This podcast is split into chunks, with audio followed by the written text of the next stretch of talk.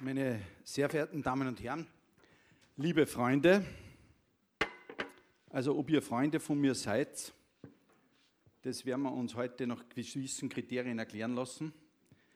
Ähm, ich habe ja die Angst, dass am Ende ich feststehe, ich stehe allein da. Aber die Kriterien sind so hart wieder auch nicht. Meine sehr verehrten Damen und Herren, liebe Freunde, ihr wisst, dass es üblich ist, dass ich am Anfang meinen Gast noch einmal aus meinem Blickwinkel vorstelle, noch einmal sozusagen den aus meinen Augen angeschauten Lebenslauf noch einmal ganz kurz präsentiere und euch dann bitte ähm, den gesamten Applaus, den ihr euch für den Ende dieses Lebenslaufs dann aufhebt, aber dann richtig loszulassen, wenn ich das Signal dafür gebe. Der Andreas Salcher ist so etwas, so sehe ich das, und äh, es war ja schon seit langer Zeit ein Herzenswunsch von mir, ihn einmal heute oder hier bei einem Dialog zu haben, weil er jemand ist, der vordenkt. Man sagt immer, es gibt Querdenker. Bei Querdenkern habe ich so ein bisschen das Gefühl, die lassen andere denken und dann sagen sie auch noch was dazu. Bei Vordenkern ist es aber so, dass sie etwas sagen und das zur Disposition stellen. Und dann kann man der Meinung sein oder einer anderen Meinung sein, aber der Vordenker hat es in den Raum gestellt und dann kann man darüber nachdenken. Er hat Betriebswirtschaft studiert in Wien, an der Wirtschaftsuniversität in Wien, wobei man dazu sagen muss, er hat auch ein Trimester in Wels in der Schule verbracht. Also nicht, dass jetzt einer auf die Idee kommt zu fragen, was da mehr wert ist, aber äh, immerhin hat er oberösterreichische Ausbildung genossen in seinem Bildungsweg. Hat dann promoviert mit dem Doktorat. Du sagst noch gar nichts, gar nicht, dass du auf die Idee kommst, mit Ich habe das nur getestet, weil ich weiß nicht, was da noch kommen kann. ja. ah, beim Andi ist das schwierig. Gibt da immer ein Signal, wenn du nicht dran bist, nur damit du das. Hat aber dann, das wissen schon die wenigsten, einen Managementkurs an der Harvard-Universität äh, belegt. War dann, das hat der Michael schon kurz äh, angesprochen, auch in der Politik, ein Thema, das mir jetzt nicht ganz so an deinem Lebenslauf interessiert wie die anderen Dinge. Ähm, und dann ging es los.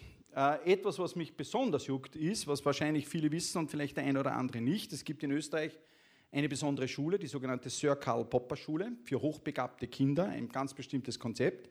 Und dieses Konzept hat sich äh, mit unter anderem, aber vor allem vorreitermäßig Andreas Salcher ausgedacht. Nach einem Treffen mit dem großen Philosophen Sir Karl Popper, dem österreichischen, ist er auf diese Idee gekommen, das zu machen, hat das dann gegründet, ist bis heute noch im Verein zur Förderung der Sir Karl Popper Schule aktiv und ist sozusagen verantwortlich für diese besondere Bildungsschiene, die es in Österreich gibt, die es vor ihm nicht gegeben hat. Dann hat er vorgedacht, andere Leute haben das sozusagen weiter betrieben, gemacht, darüber diskutiert und dann war ihm natürlich klar, er muss wieder weiter was anderes vordenken. Dann hat er sich was ausgedacht, was ich glaube, und ähm, man kann das vielleicht so ein bisschen sogar sagen, es war eine gewisse Vorreiterrolle sogar für einen Think Tank wie Academia Superior, weil dann hat er das Waldzell-Meeting gegründet. Das Waldzell-Meeting war ein Treffen, wo er dafür gesorgt hat, dass Menschen nach Österreich kommen, die von Weltruf sind und mit Österreichern und Österreichern über ganz, ganz spannende Dinge diskutieren. Da waren so Leute wie Paulo Coelho oder Isabella Allende dort. Für mich, und das habe ich mir extra alles herausgearbeitet, auch wenn ich sozusagen das Waldzell-Meeting nur retrospektiv betrachten darf, war das ein ganz beeindruckendes. Es war Robert Gallo dort, der Entdecker des HIV-Virus, es war Paul Nurse, der einen Nobelpreis für Zellzyklusforschung bekommen hat, es war Günter Blobel, der den Nobelpreis für die Proteinforschung und die Faltung der Proteine bekommen hat, Carrie Mullis, der den Nobelpreis für PCR bekommen hat, Craig Venter, der den Nobelpreis noch nicht bekommen hat, aber das erste humane Genom durchsequenziert hat. Das waren alles seine Gäste in Waldzell und die wenigsten Menschen wissen in Österreich, dass da zu diesem Zeitpunkt über viele Jahre in Österreich Nobelpreisträger ein- und ausgegangen sind, zu Gast, mitorganisiert vom Andi. Jetzt wird Sie sagen, gut, das würde für eine tolle Karriere, für einen tollen CV schon reichen, aber dann hat ihn etwas gejuckt, was ihm bis heute noch brennt und ähm, gerade heute, wo wir OECD-PISA-Ergebnisse ganz aktuell wieder am Tisch haben über Österreich, glaube ich, wieder gerade besonders.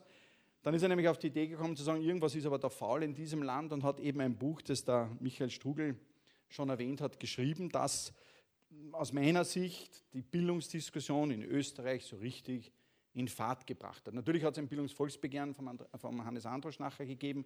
Es hat viele, viele Diskussionen gegeben, die bis heute nicht erstummen, aber ich glaube, dass der talentierte Schüler und seine Feinde ein Buch war, das in Österreich sozusagen die Geschichte, die Wege der Bildung einfach mit beeinflusst haben, einen bestimmten Drall gegeben haben.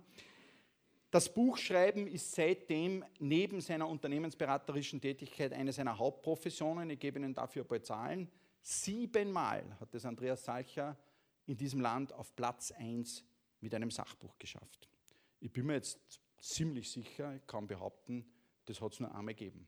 Seine Sachbücher sind insgesamt eine Viertelmillion Mal über den Ladentisch gegangen. Also Kochbücher an, die könnten die nur schlagen. Ja? Aber sonst glaube ich nichts mehr.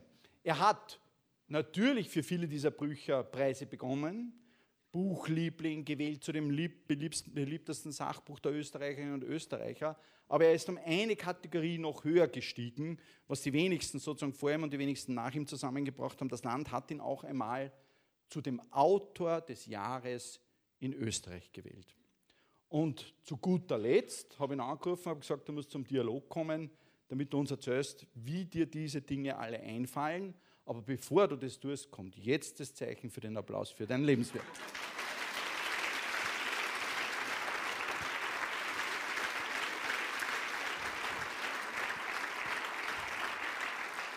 Du, äh, äh, ich habe dich schon im Vorfeld gefragt, wie fällt dir das alles ein? Hast du gesagt, ist gestohlen. Wie kommst du auf die Ideen? Zunächst einmal muss ich sagen, es gibt einen großen Unterschied zwischen einem äh, geglückten Lebenslauf und einem geglückten Leben. Ja, da gibt es ein großes äh, Delta dazwischen. Äh, man muss sagen, hinter das liest sich dann immer so schön im Nachhinein, aber hinter den meisten Erfolgen stecken schwere Niederlagen. Ja? Also ich wurde zweimal äh, aus der Politik wieder hinaus komplimentiert. Ich bin denen, die das damals getan haben, sehr, sehr dankbar, weil ich würde heute hier nicht sitzen, wenn die das nicht getan hätten. Aber weil du das über die Politik gesagt hast, ich zehre auf der anderen Seite heute noch von dem, was ich damals eigentlich gelernt habe. Aber mit den Niederlagen ist mir das wichtig. Ja? Also im äh, verletzten Menschen, das ist vielleicht ein nicht so bekanntes Buch, aber es ist mein zweit erfolgreichstes verkauftes Buch, Der verletzte Mensch, das übrigens zu 95 Prozent von Frauen gekauft wurde, die das dann ihren Männern geschenkt haben und dann bestimmte Stellen angestrichen und das liest jetzt. Also letztlich haben es dann ein paar Männer auch gelesen. Ähm, aber diese These, in deiner größten Niederlage liegt dein größtes Talent, die ist eigentlich die Kernthese dieses Buchs gewesen und das ist auch etwas, was mein Leben sehr bestimmt hat. Äh, ich habe sehr eigenartige Kombination. Ich weiß nicht, wie das gentechnisch sozusagen zu bewerten ist. Ich bin ein sehr ehrgeiziger Mensch und ich bin ein sehr fauler Mensch. Ja. Das ist eine schwierige Kombination. Ja. Weil wenn du ehrgeizig und fleißig bist, das ist ein gerader Weg. Oder wenn du faul und ambitionslos bist, das ist auch ein vorgezeichneter Weg. Aber diese Kombination, die macht es irgendwie spannend und macht es mir nicht ganz einfach. Also zum Beispiel für mich ist das Schwierigste in der Schreibphase eines Buches ist immer das Anfangen jeden Tag in der Früh. Ja. Wenn ich dann einmal schreibe, dann geht es relativ gut. Äh, aber das ist sozusagen bei allen Projekten immer. Ich habe schon mal überlegt, ein, ein, ein, Buch zu schreiben über die Kunst des Anfangs. Ja. Ich weiß nicht, wie es dir da geht, aber das ist für mich immer die größte Energieaufwand, einmal wirklich mit etwas anzufangen. Du hast ähm, vieles beantwortet, nur noch nicht das, was ich dich gefragt habe. Ja, das ist ja wichtig in solchen Dialogen. Davon leben die ja. Ich bin, jetzt ich bin jetzt vorbereitet. Ich bin jetzt einmal vorbereitet für den heutigen Abend. Nein, aber die Frage wäre ja gewesen, du, wie kommst du auf die Ideen? Wie fällt da was ein? Ich meine, Drogen, Gut, Alkohol, sehr, was, nein, was ist nein, sehr, sehr einfach. Äh, Wäsche aufhängen und duschen sind sozusagen zwei ganz wichtige Inspirationsquellen. Das heißt, Aber geht nicht was anderes auch noch? Nein, Wäsche sind, aufhängen? Äh, ich meine das sehr, sehr ernsthaft, weil damit bin ich gar nicht alleine. Es ist offensichtlich tatsächlich so, dass man sich, jetzt bleiben wir mal bei einem konkreten Thema, einem Buch oder irgendetwas, dann äh, dann liest man sich ein, arbeitet sich ein in das Thema und das beginnt dann bei mir sehr, sehr zu arbeiten. Aber das ist ja noch nicht das geschriebene Buch oder das geschriebene Konzept, sondern es sind dann tatsächlich, wenn wir so aufgeladen sind, diese ganz einfachen Tätigkeiten wie zum Beispiel Wäsche aufhängen oder wie duschen, äh, wo dann auf einmal ein Inspirationsaugenblick kommt oder auch in der Nacht. Daher in diesen Phasen habe ich auch immer was neben dem Bett liegen, wo ich dann tatsächlich die Idee aufschreiben muss oder beim Laufen oder so, das Schlimmste, was einem passieren kann. Es kommt einem eine Idee und man kann nicht den Hauch dieser Idee festhalten und die ist dann auf einmal weg. Also das ist einmal ein ganz entscheidender äh, Punkt. Dann glaube ich schon, dass ich, das ist wieder meine ehrgeizige Seite, der Thomas Blötzeneder, den du gut kennst und der auch nicht ganz unbeteiligt ja, hier an der Academia Superiors und mein langjährigster Freund ist, das kommt auch in dem Buch drinnen, der mich auch hier und da zu Hause besucht hat und der hat gesagt, egal ob das Waldzell war oder ob das meine Bücher sind, meine Wohnung und ich wohne alleine, die haben dann so einen War Room Charakter. Also das, das ganze Vorzimmer vollgerammelt mit so ganz äh, seitigen Skripten und Notiz Blättern, die Wo auch so. du der Wäsche hin? Ja, genau, im, im, im, Wohnt, äh, im, im, Arbeitszimmer, also äh, na, im Badezimmer klarerweise. Aber meine Wohnung kriegt dann schon so einen War Room Charakter. Das heißt, wenn ich mich auf ein Thema einlasse, dann gehe ich sehr, sehr in die Tiefe. Das habe ich übrigens von Künstlern gelernt. Also ich bin mit einigen Künstlern gut befreundet und die sind auch meine härtesten Kritiker, weil wenn du dann zum Beispiel ein Buch, so wie den talentierten Schüler und seine Feinde schreibst, dann ist immer die Frage, die konfrontieren dich dann mit dir selbst und sag einmal, warum schreibst du das jetzt wirklich und gehst du wirklich in die Tiefe? Also was ich gelernt habe in meiner Freundschaft mit Künstlern, mit Malern, mit Tanzpädagogen und äh, Tanzleuten, äh, ist dieses Bild, das man oft hat, okay, die haben irgendwie, die sind irgendwie genial, aber ein bisschen spinnert und wirklich arbeiten tun die nicht, das stimmt überhaupt nicht. Künstler, und zwar Weltklasse-Künstler, ich habe ja in Waldzell, du hast schon Paulo Coelho und, äh, und äh, Isabel Allende gemacht, aber zum Beispiel auch Christo, das sind Menschen, die, da geht es nicht um Können, da geht es um Müssen. Und wann immer ich das Gefühl habe, ich arbeite jetzt viel oder vielleicht zu viel, dann muss ich immer sagen, da bin ich noch weit weg von denen. Das heißt, Qualität, es gibt diesen berühmten Spruch, äh, 1% Inspiration und 99% Transpiration, daran glaube ich schon sehr. Also wenn du mich fragst, woher kommt es, viel Arbeit, viel auseinandersetzen und in die Tiefe gehen. Ich glaube, dass ich kein sehr hohes Grundtalent habe. Damit meine ich, es gibt Menschen in der Musik, in der Kunst, beim Schreiben, die haben ein Talent und sozusagen haben das Glück, dieses eine Talent ausüben zu können. Ich glaube, meine wichtigste Fähigkeit ist, dass ich unterschiedliche, also ein gutes, ganz gutes Gespür für Themen habe und dass ich in der Lage bin, Synthesizer nennt man das, uh, unterschiedliche Themen sozusagen dann in bestimmten Thesen zusammenzubringen. Und das hast du auch richtig angesprochen. Das ist der Unterschied zur Politik. Ich war viele Jahre in der Politik und habe mit einem riesen Aufwand sehr wenig erreicht. Ja. Also mein, äh, einer meiner mein Vorgänger war der Gio Hahn, der hat es ein bisschen weitergebracht in Brüssel und einer meiner Nachfolger ist der Sebastian Kurz und ich glaube, da ist auch noch ein gewisses Potenzial äh, drinnen. Das habe ich alles nicht geschafft, trotzdem ich dort irrsinnig viel Aufwand hineingegeben habe. Warum hat es nicht geklappt? Weil ich immer mit meiner Energie gearbeitet habe und versucht habe, da irgendwelche Botschaften abzusenden. Das halte ich auch für eine Schwäche der meisten äh, Politiker. Äh, was mir mit meinen Büchern dann gelungen ist, ist nicht, dass ich Botschaften hinausgesendet habe, sondern dass ich Stimmungen, die ohnehin da waren, wo viele Leute vor dem talentierten Schüler und seinen Feinden geglaubt haben, also ich war selber schlecht in der Schule, ich war einfach zu blöd und jetzt habe ich ein blödes Kind, das genau dieselben, sozusagen dasselbe Leiden durchmacht, das ich selber durchgemacht habe. Und ich habe dann die These aufgestellt und gesagt, naja, aber du bist im Beruf noch eigentlich sehr erfolgreich gewesen, als Manager, als Unternehmer, als Künstler, wie auch immer. Vielleicht ist es nicht deine genetisch bedingte Blödheit, die du jetzt deinem Kind weitergegeben hast. Vielleicht hat das mit diesem System irgendwas zu tun, wie wir mit Talent umgehen. Und dadurch habe ich sozusagen nicht selber Botschaften verkündet, sondern habe so eine Grundstimmung, aber eine unausgesprochene Grundstimmung irgendwie artikuliert und mich zum Sprachraum von vielen Menschen gemacht. Und auf einmal habe ich einen Erfolg erlebt oder ich sage mal eine Resonanz gekriegt, die ich in der Politik nie erlebt habe. Gibt es, also ich frage dich das dann eh noch, wir tun nur ein bisschen zu diesem Thema und dann steigen wir ja ein in die zwei Themen, die wir heute vorhaben. Auf der einen Seite natürlich Bildung, Talente, Schule und das andere eben das ganz aktuelle Buch, das der Michael schon angesprochen hat, die Freundschaft. Gibt es zu diesem Thema zum einen einmal noch die Frage, gibt es auch jede Menge Ideen zu Büchern, wo du dann nach der Vorarbeit draufgekommen bist, na, das lasse ich lieber sein, das war zwar vielleicht im ersten Augenblick eine gute Idee, aber wenn ich es dann nachrecherchiere oder so, da kommt nichts raus. Gibt es sowas auch oder ist jede Idee, die einmal begonnen worden ist, ist auch ein Buch geworden? Nein, überhaupt nicht. Also äh, vielleicht, das ist neu für die Öffentlichkeit. Ich wollte eigentlich schon seit meinem 18. Lebensjahr ein Buch schreiben. Ja? aber ich wollte ein erfolgreiches Buch schreiben. Und ich habe wirklich seit meinem 19. Lebensjahr immer darüber nachgedacht, was könnte ein Thema sein. Und ich habe viele Themen gefunden, aber ich habe innerlich gespürt, es ist kein Thema stark genug, damit das wirklich ein Erfolg war. Wann immer ich in Amerika war, und ich war oft in Amerika, bin ich mindestens einen Tag zu Barnes Nobles gegangen, habe geschaut, was sind die erfolgreichen Sachbücher. Mir war immer klar, ich bin kein Romanautor und ich wollte die Welt nicht mit einem weiteren mittelmäßigen oder schlechten Roman belästigen, weil mein Anspruch an Romane so groß ist, äh, dass ich genau wusste, dass ich das nie erfüllen kann. Aber ich habe ein Gespür gehabt, ich glaube, ich könnte mal ein gutes Sachbuch machen und habe das viele Jahre zu studiert. Und dann ist irgendwann zum zehnjährigen Jubiläum der Sir Karl Popper Schule ist die Idee aufgetaucht, ein Buch über Schule zu schreiben. Und ich wollte ursprünglich ein Buch über hochbegabte Kinder schreiben, bin aber relativ schnell draufgekommen, da gibt es genug in Deutschland und das ist auch nicht breit genug.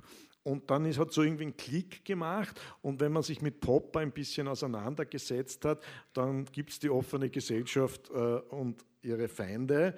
Und das haben überraschenderweise wenige diesen Schluss dann gezogen, dass der Buch, das, Buch Der talentierte Schüler und seine Feinde ein bisschen was mit der offenen Gesellschaft und ihren Feinden äh, zu tun hatte. Und so sozusagen, und dann kam auf einmal der Hanne Steiner, genau der richtige Verleger zum richtigen Zeitpunkt. Und da ist was Interessantes passiert, weil ich gewusst, für, wenn man ein wirklich erfolgreiches Buch schreiben will, braucht man einen guten, einen guten Verleger. Und ich habe mich dann bei, auf einem Café mit ihm getroffen und habe ihm wirklich nur das Inhaltsverzeichnis und den Titel gesagt. Und zu meiner großen Überraschung, und er war damals schon ein sehr erfolgreicher äh, Verleger, der einen Riesenerfolg zum Beispiel mit einem Markus Hengstschläger vor mir hatte. Und ich habe gedacht, naja, der wird mir jetzt kritisch hinterfragen. Und ich weiß, wie schwer das ist, das erste Mal einen, einen Verlag zu finden.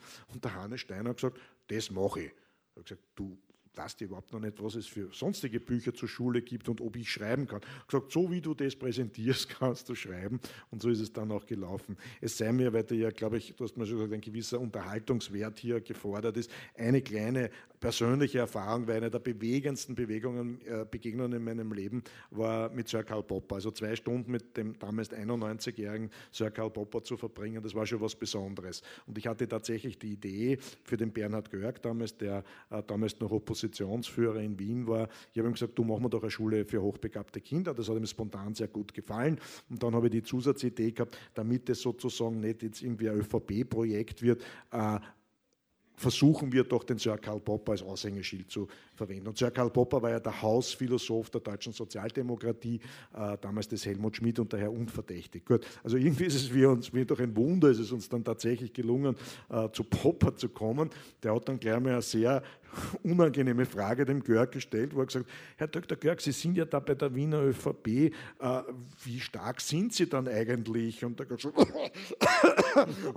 gesagt, naja, wir sind im Augenblick bei 15 Prozent, aber wir werden uns noch steigern. Das kam dann ein bisschen anders. Und dann hat aber der Görg das sehr geschickt gemacht und, und hat gesagt, äh, Sir Karl, wir bringen das gleich einmal am Punkt. Wir haben diese Idee dieser Schule und wären Sie bereit, Schirmherr dieser Schule zu sein? Und daraufhin hat der Popper zu lachen angefangen und gesagt, wissen Sie, in meinem Leben habe ich schon viele Auszeichnungen gekriegt und ich bin schon viel gefragt worden, aber es hat mich noch nie wer gefragt, ob ich Schirmherr sein will. Und da haben wir schon gewusst, wir haben gewonnen. Und da hat er dazu gesagt. Ich frage dich noch abschließend zu dem Kapitel, gibt es da ähm, von dir aus fünf Punkte, zehn Punkte, acht Punkte, wo du sagst, das muss ein gutes Buch haben, damit es die Menschen als Sachbuch interessiert, einmal ausgenommen ist es ein Kochbuch? Also ich muss dazu sagen, es gibt keine Bestsellerformel. Äh, mein erstes Buch war öffentlichkeitsmäßig ein sehr großer Erfolg, mein zweites, Der verletzte Mensch, war ein noch größerer Erfolg und mein drittes, der, äh, äh, meine letzte Stunde, war ein noch größerer Erfolg und mein viertes Buch war ein ziemlicher Misserfolg. Ja? Weil da habe ich geglaubt, jetzt weiß ich, wie es geht. Also um es am Punkt zu bringen, die Bestsellerformel gibt es nicht. Ich glaube, jeder Autor, egal ob Roman oder Sachbuch, muss eine Grundsatzentscheidung treffen schreibst du für den Leser oder schreibst du für das Feuilleton. Ja? Es gibt ganz wenige äh, Bücher, mein Lieblingsromanautor im Augenblick, Jonathan Franzen, der schafft das wirklich, einen Massenerfolg mit höchster literarischer Qualität zustande zu bringen, aber das ist eher eine Seltenheit. Das heißt, ich glaube, der Erfolg eines Buches liegt vor allem darin, dass du den Nerv der Menschen triffst, dass du e-, einen Punkt findest, wo die Menschen sagen, das hat was mit mir zu tun. Ich habe auch das Glück, mit Paulo Coelho wirklich äh, auch persönlich befreundet zu sein. Und jetzt kann man über Schriftsteller, dem einen gefällt er mehr und den anderen gefällt er weniger, aber er ist also ein blitzgescheiter, neugieriger, äh, Mensch. Er hat ja auch mit, weil ihr Anton Zeilinger hier habt, das war ein total spannender Dialog zwischen Anton Zeilinger und äh, Paulo Coelho und die zwei haben sich gut verstanden. Nur der Paulo Coelho hat mittlerweile 180 Millionen Bücher verkauft, also so falsch kann er es nicht machen. Und er sagt das selber. Er sagt, manche Leute haben bei meinen Büchern das Gefühl, das hätte ich eigentlich auch schreiben können. Nur er fasst das zu Recht als Kompliment auf. Also für mich ist das Schönste, was ich an, an, an Reaktionen auf ein Buch kriegen kann, wenn die Leute sagen, ja, sie formulieren eigentlich das, was ich mir selber die ganze Zeit gedacht habe. Also das, wenn du so willst, ist das, was ich glaube, was ein erfolgreiches Buch ausmacht. Anton Zeininger ist bei uns in der Akademie Superior im wissenschaftlichen Beirat. Also sozusagen direkt darauf folgend. Lieber Andi, wir steigen ein ins erste Thema. Wir haben uns das so ausgemacht, dass wir mit dem Thema Schule, Bildung beginnen und dann sozusagen den zweiten Teil über dein neues Thema, nämlich Freundschaft reden. Wärmen wir uns einmal auf. Wir haben heute ein ganz, es kennt ja nicht, das ist ja, wenn du glaubst, bei Academia Superior ist es irgendwas Zufall, ist natürlich nichts Zufall. Heute sind die neuen PISA-OECD-Ergebnisse für Österreich präsentiert worden. Äh, muss ich da, da eine Frage dazu stellen oder kannst du da was dazu sagen? Sagen wir so, du bist nicht der Erste, der mir heute eine Frage stellt. Also leg los.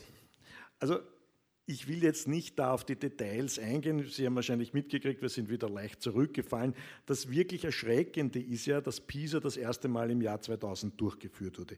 Bis dorthin waren wir Österreicher davon überzeugt, dass wir eines der besten, wenn nicht überhaupt das beste Schulsystem der Welt haben. Und im Jahr 2000 ist herausgekommen, dass wir im besten Fall ein durchschnittliches System haben. Äh, und wenn Sie sich aber jetzt die Zahlen, und das habe ich mir heute schon genau angeschaut, von 2000 bis 2016 anschauen, das ist ein relativ langer Zeitraum, ist die Tendenz in den drei Hauptgegenständen oder den Haupttestgebieten tendenziell sinkend. Das heißt, entgegen allen Ankündigungen sind wir heute in allen drei Hauptdisziplinen schlechter, als wir es im Jahr 2000 sind, obwohl wir das zweiteuerste Bildungssystem in der EU haben. Also diese Kombination aus hoher, hohen Kosten und schlechter Qualität und einem großen Schwarzmarkt für Nachhilfeleistungen ist ganz typisch für ein planwirtschaftliches System, das sich nicht am Kunden orientiert. Übrigens auch kleine Randbemerkung, die ein bisschen untergegangen ist. Äh, wir waren im, zwei, im, Jahr 2000 ist trotzdem die nationale Katastrophe ausgebrochen, weil wir waren zwar schlecht, aber wir waren besser als die Deutschen. Cordoba-Effekt. Ja? Drei Jahre später, bei PISA 2013, sind wir dann das erste Mal deutlich zurückgefallen.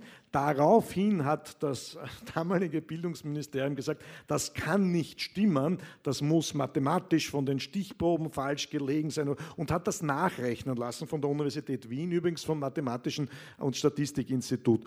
Und die haben herausgefunden, es ist tatsächlich so, dass mathematische Stichprobenfehler passiert sind, allerdings nicht im Jahr 2003, sondern im Jahr 2000. Das heißt, wir waren schon ursprünglich viel schlechter, als wir geglaubt haben. Also, wir sind nicht im Steigen. So, jetzt haben wir aber doch in den letzten Jahren Geld in dieses Bildungssystem gesteckt. Ganz aktuell stecken wir 750 Millionen in Ganztagsschulen. Ähm, ist es bei dem zweiteuersten Bildungssystem Europas eine gute Idee, wenn wir jetzt mal ordentlich Geld in die Hand nehmen und hinein investieren? Es ist wie in jeder Planwirtschaft, du kannst noch so viel Geld hinein investieren, äh, wenn du die Grundprinzipien, nämlich dass das Geld beim Kunden ankommt und der Kunde, das möchte ich mit klipp und klar sagen, der Kunde ist der Schüler ja, und der spielt in diesem ganzen System überhaupt keine Rolle und deswegen funktioniert das Ganze auch nicht. Ich meine, du hast vorher gesagt, Vordenker, Querdenker, in diesem Land giltst du ja, so wie ich, als Bildungsrevolutionär, als Radikaler, wenn du sagst, das, ganz simpler Satz, das Bildungssystem ist für einen Schüler da. Ja? Hat es große Aufregung gegeben. Was heißt, er sagt, Bildungssystem ist für einen Schüler da, ja? weil dieser Schüler in diesem System nie eine große Rolle gespielt hat. Das System befriedigt alle anderen Interessen. Es gibt kein anderes demokratisches Land der Welt, wo die Schuldirektoren von zwei Parteien bestimmt werden. Das glaubt keiner. Reden Sie mal mit einem Deutschen oder reden Sie einmal mit einem Engländer oder einem Amerikaner, die auch teilweise äh, schlechte Bildungssysteme, aber sozusagen diese Geiselhaft, diese ideologische Blockierungen, die es gibt, die tragen natürlich einen wesentlichen, äh, einen wesentlichen Beitrag. Und der zweite Grund, und dort ist auch der Ansatzpunkt, wir haben unsere Lehrer nie auf dieses völlig veränderte Schülerklientel vorbereitet. Also wie ich vor vielen Jahren in eine Handelsakademie gegangen bin, in unserer Schule gab es einen einzigen Ausländer, das war ein Inder, mit dem ich übrigens heute noch befreundet bin, das war der Sohn eines Diplomaten. Ja? Und es gab einen, damals hat man gesagt Sozialfall, heute würde man sagen ein verhaltensoriginelles Kind, gab es auch eines. Ja? Heute, wenn du dir die Schulen anschaust, vor allem im großstädtischen Bereich, ja, aber, also, aber zunehmend im ländlichen, zunehmend im ländlichen Bereich auch. Das ist ein völlig anderes Klientel, aber wir haben die Lehrer nie darauf vorbereitet. Und das zweite große Problem ist, dass wir viel zu viel Geld und übrigens auch ideologische Diskussionen über die Mittelstufe und über die Oberstufe, sprich die Gymnasium, führen, aber dort, wo es am notwendigsten wäre, sind, da sind wir uns ja sehr einig, in die Kindergärten und in die Volksschulen investieren wir im internationalen Vergleich viel zu wenig Geld. Und jetzt sind sich aber alle Bildungsforscher, Genetiker, Gehirnforscher einig, der, im Kindergarten könntest du mit einem vergleichbaren geringen Aufwand einen maximalen Nutzen erzielen. Andi, wir haben, ich habe mir das beim Herfahren so zurechtgelegt, dass ich mir gedacht habe, wie kriegt man den Salcher beim Bildungsthema halbwegs in ein System hinein, dass man dass man, vielleicht, ich würde nicht zu Wort kommen, aber dass ich mitkomme, das würde schon reichen. Da habe ich mir das so gedacht. Ich gedacht, ich sage, was sind die fünf Sachen, die sind gut, was sind die fünf Sachen, die sind schlecht, wer sind die fünf Sachen, die sind schuld. Also das kann jetzt fürs Gute oder fürs Schlechte sein. Und was sind die fünf Sachen, die man machen müsste, dass alles super Eitelwanne ist? Fangen wir mal mit den fünf Sachen, die gut sind am österreichischen Bildungssystem an. Nehmen wir mal so fünf Sachen, wo du drei von der Leber sagen wirst, boah, Österreich, Bildungssystem, echt gut. Ja, also erstens, du, kannst, du kannst da sagen, nächste Frage. nein, nein. Nein, nein. Äh, also wie ich da begonnen habe, mich mit dem Thema Bildung auseinanderzusetzen, habe ich ja sehr wohl diese Frage fast in jeder Diskussion gekriegt, wo irgendjemand ausgestanden und gesagt hat, Herr Dr. Seicher, Sie sagen, unser Bildungssystem ist so schlecht, warum sind wir dann so gut bei der Jugendarbeitslosigkeit, warum sind wir dann so gut bei der Arbeitslosigkeit überhaupt und so weiter. Das kann ja alles nicht so schlecht warum sein. Warum sind wir alle so gescheit? Warum sind wir alle so gescheit? Und ich habe darauf eine einfache Antwort gegeben, äh, weil wir von den Leistungen der Vergangenheit zehren. Das heißt, wir sind nach wie vor ein Land, das natürlich einen hohen Bildungsstandard im Vergleich mit anderen Ländern haben. Wir sind noch eines der reichsten und wohlhabendsten Länder. Das muss man mal dazu sagen. Aber diese Vorteile, die wir haben, die bauen wir systematisch ab. Wir haben ein duales Ausbildungssystem, auf das wir zu Recht stolz sind. Auf das wir haben gerade, äh, jetzt reden wir hier über PISA, Positivbotschaft, du bist ja immer einer, der das Positive. Wir haben gerade wieder sensationell bei den Berufsweltmeisterschaften abgeschnitten. Weltmeister, Weltmeister, Weltmeister. Ich glaube, im Fußball wird es noch ein bisschen dauern, aber bei äh, sozusagen bei den Berufsweltmeisterschaften sensationell abgeschnitten. Also das, das zähle ich einmal. Punkt 1, duales Bildungssystem. Na, ist Punkt 2, Vergangenheit, Land mit hoher. Mit hoher Aber äh, hat das was mit unserem aktuellen Bildungssystem noch zu tun? Ja, schon, weil sonst waren wir noch schlechter. Ja? Ah, okay. Also wir zehren hier von den Leistungen okay. der Vergangenheit. Gut, dann nehme ich das als Punkt 1 und dann nehme ich das duale Bildungssystem als Punkt 2. Das ist gut. Genau. Dann drittens, an sich ist ja genug Geld da. Wir haben das, das ich sage das auch positiv. Also wenn wir dieses viele Geld, das wir haben, als zweiteuerstes Bildungssystem, übrigens, ich hätte überhaupt nichts dagegen, wenn wir das teuerste Bildungssystem der Welt hätten, wenn wir das Beste hätten. Das ist ja die Kluft, die auseinanderfällt. Ja? Und ich glaube, da würde auch jeder Österreicher sofort zustimmen. Das heißt, das Geld ist an sich da. Also das, ich bin mir jetzt nicht sicher, aber ich tue es jetzt einmal zu den positiven Punkten. Ja, also, positiv, genau. Ja, also die Vergangenheit ist gut, das genau. Bildungssystem ist gut und viel Geld ist drin. Haben wir noch ein, zwei? Was fällt dir noch ein? Positiv. Ich sehe schon, du bist schon ein bisschen am Zögern. Na, positiv ist äh, auch, äh, du wirst es wieder nur als 50 Prozent werten, dass es langsam gelungen ist, diese Debatte, äh, wie gehen wir mit dem Talent in diesem Land um, von einem Thema, das Lehrergewerkschaften und Bildungsexperten und Parteipolitiker diskutiert haben, zu einem wirklich breiten, wirksamen Thema zu machen. Das also heißt, es ist präsent. Es ist präsent, präsent es ist brennend. Ja? Ja. Punkt 4, hast du noch einen? Ja, Punkt 4, auch zu diesem. Das wäre schon der Punkt 4. Punkt 5. Punkt 5, glaube ich, dass auf der Top, also äh, jetzt sage ich, ähm, die Sonja Hammerschmidt, die wir beide kennen, äh, ich finde das sehr positiv und das unterscheidet sie von, von ihren Vorgängerinnen, wie sie heute auf PISA reagiert hat. Sie hat gesagt, diese Ergebnisse sind inakzeptabel. Das finde ich eine großartige Aussage. Aber eine ausgebildete Biologin. Na, da kommt es ja schon raus. Ich meine, das muss man jetzt schon da mal ganz klar ja kommt ja schon raus. Ich habe nichts anderes erwartet. Du hast nichts anderes schon erwartet. sie Wir sind ja 18 beide ist. gut mit dir. Aber das ist ein ganz wichtiges Signal, eben nicht schön zu reden, wie das die Vorgängerinnen getan haben, sondern einmal klipp und klar zu sagen, das ist inakzeptabel. Also nehmen wir die Sonja Hammerschmidt als Punkt 5. Nehmen wir die Sonja Hammerschmidt und den Harald Mara, wenn du erlaubst. Harald Mara, und Sonja den Harald Mara. Das heißt, es gibt auf Top-Ebene der Regierung, gibt es jetzt einmal die zwei zuständigen okay, Fachbereiche. uns genau. einig. Und ich unterstelle auch dem Reinhold Mitterlehner, da kannst du jetzt nicht wehren dagegen, weil wir sind ja beide seine hochbezahlten Berater, wie Ja. du weißt. Also wir- Hochbezahlt bist vielleicht nur, aber Berater bin ja ich. Also irgendwas mache ich falsch, aber gut. Also, äh, wir machen es beide pro bono, um es am Punkt zu bringen. Äh, und wir sehen das als Ehre. Aber ich glaube, sowohl der Reinhold Mitterlehner als auch der Christian Kern jetzt, die haben schon erkannt, dass das ein strategisches Thema für dieses Land ist. Und wir haben, was wir jetzt am wenigsten brauchen, sind neue Konzepte oder was auch immer. Wir haben überhaupt kein Konzeptdefizit. Also ich bin auch sicher, dass ich mich mit der Sonja Hammerschmidt oder mit dem Androsch oder wir auch untereinander, Freunde, die Bildungsreform in dem Land, das können wir auf einen Zettel, auf einer Vierzettel runterschreiben. machen wir gleich, Machen wir gleich, machen wir gleich. Auf einen A4-Zettel runterschreiben. Das Problem ist nicht das Konzept, wir haben ein Umsetzungsdefizit. Aber das gefällt mir schon mal ganz gut. Also ich fasse nochmal zusammen. Du sagst, die Vergangenheit war gut, auf der bauen wir immer noch auf, von der zehren wir. Zweitens haben wir eigentlich viel Geld. Drittens, es ist präsent. Das Thema ist präsent. Das ist auch, äh, glaube ich, ein wichtiger Punkt. Sonja Hammerschmidt und Harald Mara war auch ein Punkt, der positiv ist. So, jetzt habe ich den fünften Na, vergessen. wir zwei sind super, das darfst du nicht vergessen. Duales Bildungssystem, danke. Ich habe ja einen Markus Liebel in der ersten Reihe sitzen als Soufflöse. Da kann okay, also gut, dann haben wir fünf Punkte, aber die nehmen wir mal, das finden wir gut. Jetzt sagen wir mal konkret, aber bitte priorisiert, was sind die fünf schlechtesten Punkte, wo du sagst, jetzt haben wir wieder ein OECD-PISA-Ergebnis, es ist wieder mal eine Zahl schlechter geworden. Warum? Wo sind diese fünf großen Haken? Konzentriere dich, Andi, jetzt ist, ja, Also es war sehr lange die Problemverdrängung. Also dass man einfach überhaupt nicht Nichts erkannt- gemacht hat. Nichts, das Zweite habe ich schon angedeutet, es gibt kein anderes demokratisches Land der Welt, wo Schule so in ideologisch parteipolitischer Geiselhaft zwischen zwei Parteien gewesen ist. Also das ist einfach grundschlecht und schlägt jetzt bei Fragen von Gesamtschule, gemeinsamer Schule, bei jedem Thema kommen immer wieder diese alten ideologischen äh, Geschichten heraus.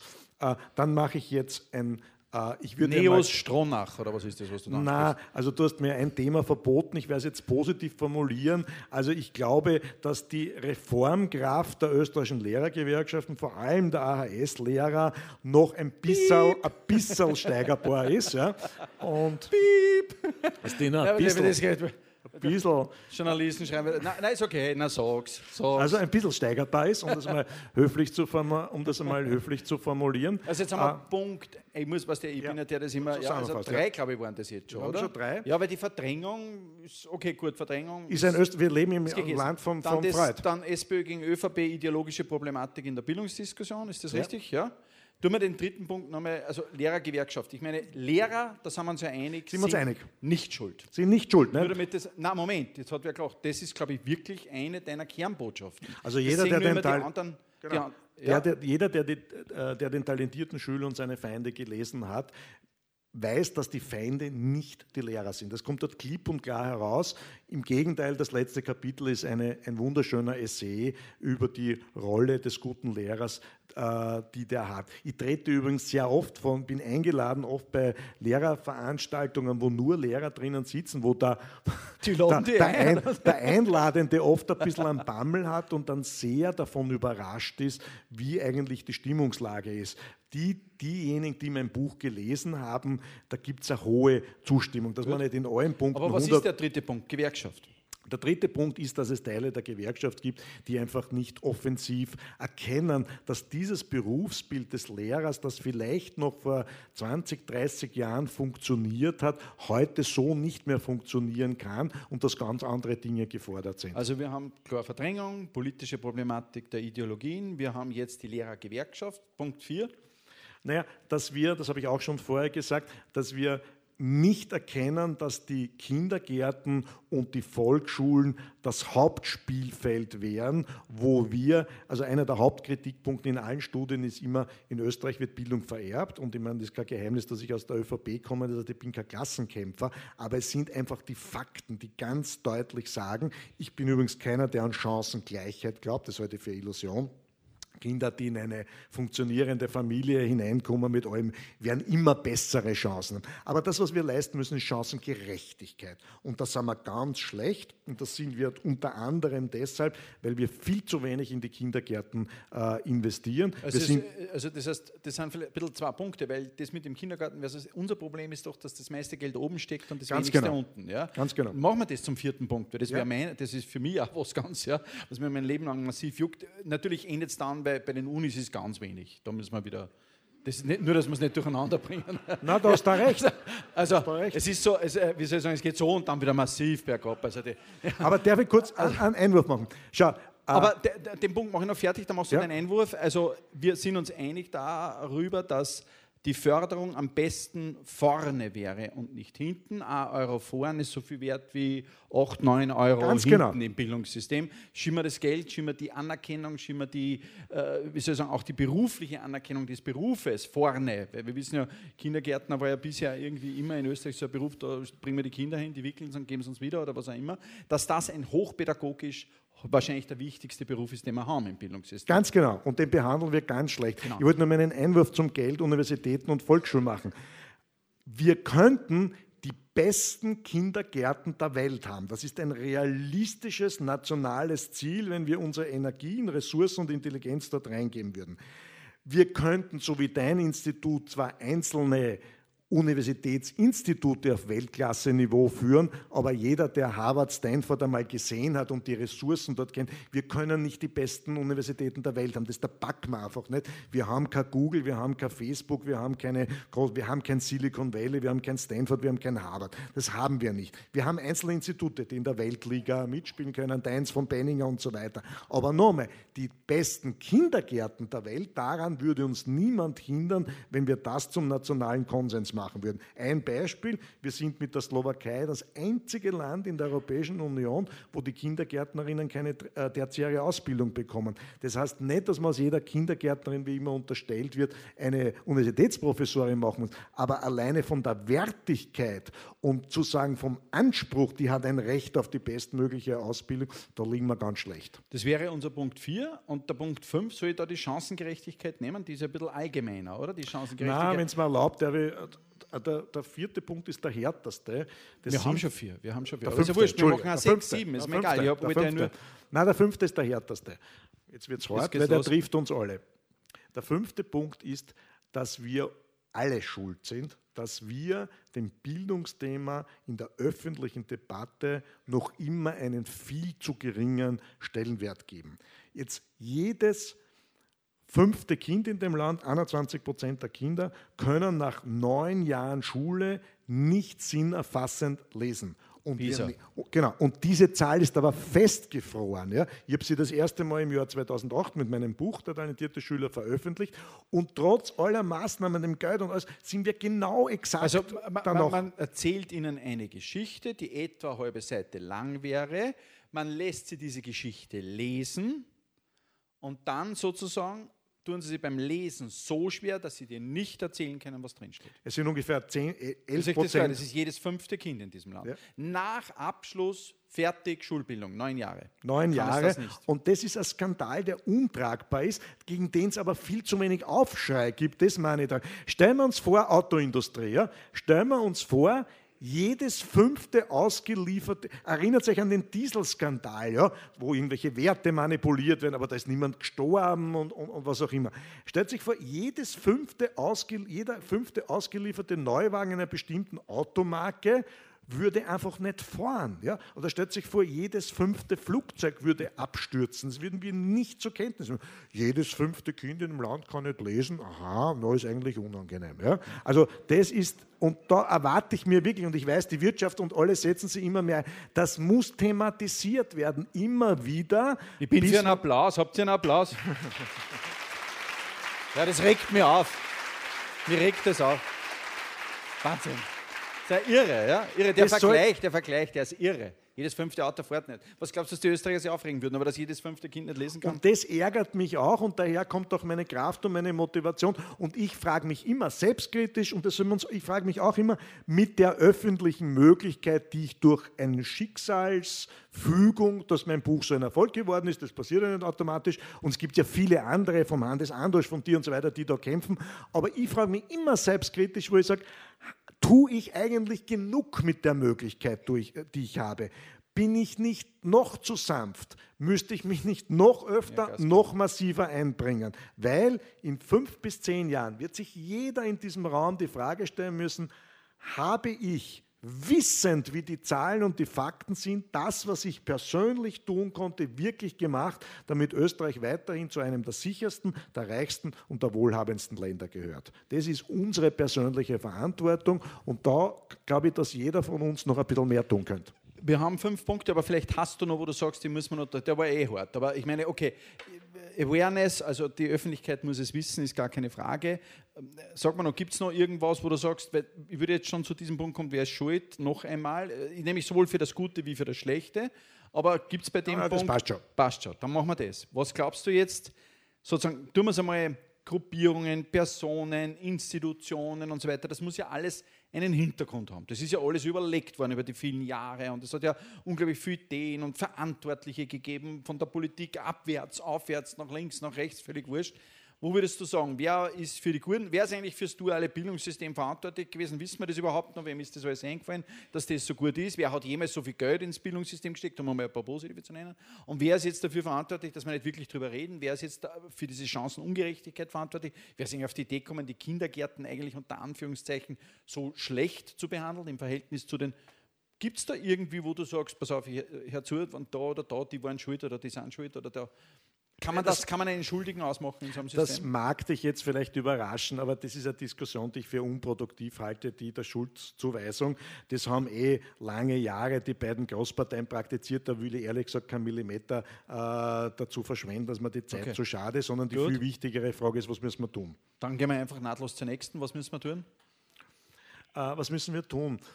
Ähm, ich glaube, das Wichtigste habe ich schon mal gesagt, Kindergärten, Volksschulen. Das ist einmal der erste Punkt. Das zweite ist, es gibt einen ganz klaren Zusammenhang zwischen dem Ansehen des Lehrerberufs in einem Lande und der Qualität des Bildungssystems. Das ist ein ganz einfacher Zusammenhang.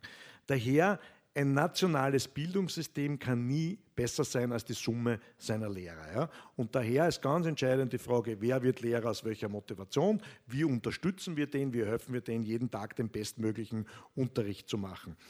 Und quasi, was man tun könnte, ist die ähm, Wobei das sind zwei Themen, nicht? Das eine ist sozusagen das Ansehen der Lehrerinnen und Lehrer in unserem Land, das zweite genau. ist die Lehrerausbildung. Ist die, und schon die Lehrer, nein, noch wichtiger, die Lehrerauswahl. Wer, wer, wer, wird, wer wird das überhaupt? Hört man gut, ja. Äh, und das ist das zentrale Schlüsselelement. Da kann man, ich weiß, jetzt werden, das, werden sich viele denken, ja, aber was ist mit den Eltern und so weiter, darüber können wir nachher reden. Aber das ist das Schlüsselelement. Und das ist hundertmal erforscht worden. McKinsey hat eine große Studie, OECD-Studie gemacht, wo es die wenigen wirklich effizienten Schulsysteme mit äh, den mittelmäßigen wie Österreich und den schlechten verglichen hat. Die meisten von Ihnen hier sind viele von den pädagogischen Hochschulen, werden die John Hattie-Studie kennen. Das ist die größte Bildungsstudie, die es überhaupt je gegeben hat. Es kommt immer dasselbe heraus. Der Schlüssel sind die wertschätzenden Beziehungen zwischen den Schülern und den Lehrern. Das ist übrigens das Erfolgsgeheimnis der Popperschule. Das ist der Schlüssel jeder guten Schule und ein Bildungssystem, das es schafft, diese wertschätzenden Beziehungen herzustellen, das hat schon mal automatisch einen riesigen, äh, einen riesigen Vorteil. Bei Geht aber in beide Richtungen. Schüler Richtung Lehrer, Lehrer Richtung genau. Schüler.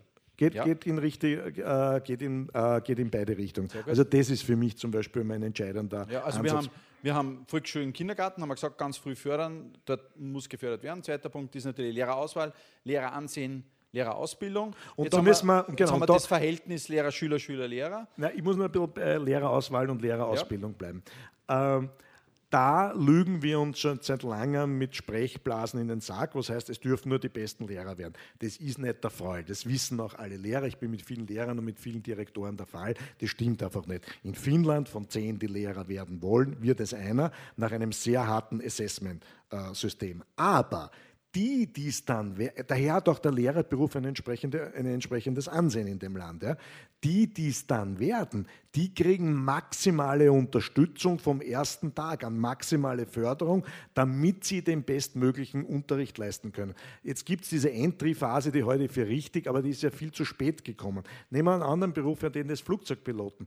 Kein Mensch käme auf die Idee, einen Sie wissen, um Flugzeugpilot zu werden, ist ein hartes Assessment-Verfahren notwendig, weil man hat eine Verantwortung für das Leben des Menschen. Und dann ist man viele Jahre Co-Pilot, bis man dann das erste Mal Pilot wird. Kein Mensch, keine Fluglinie der Welt kommt auf die Idee, einen frischen Co-Piloten allein in einen Jumbo-Zelt zu setzen und zu sagen, den schicken wir jetzt einmal über den Atlantik und schauen, ob der wieder zurückkommt. Ja? Würde niemand machen. Bei uns hat man aber jahrelang Lehrer, Absolventen, dem Moment, wo sie diese Lehramtsprüfung hatten, teilweise schon davor, weil wir zu wenig Lehrer hatten, allein in ein Klassenzimmer zu stellen und einmal zu schauen, was passiert.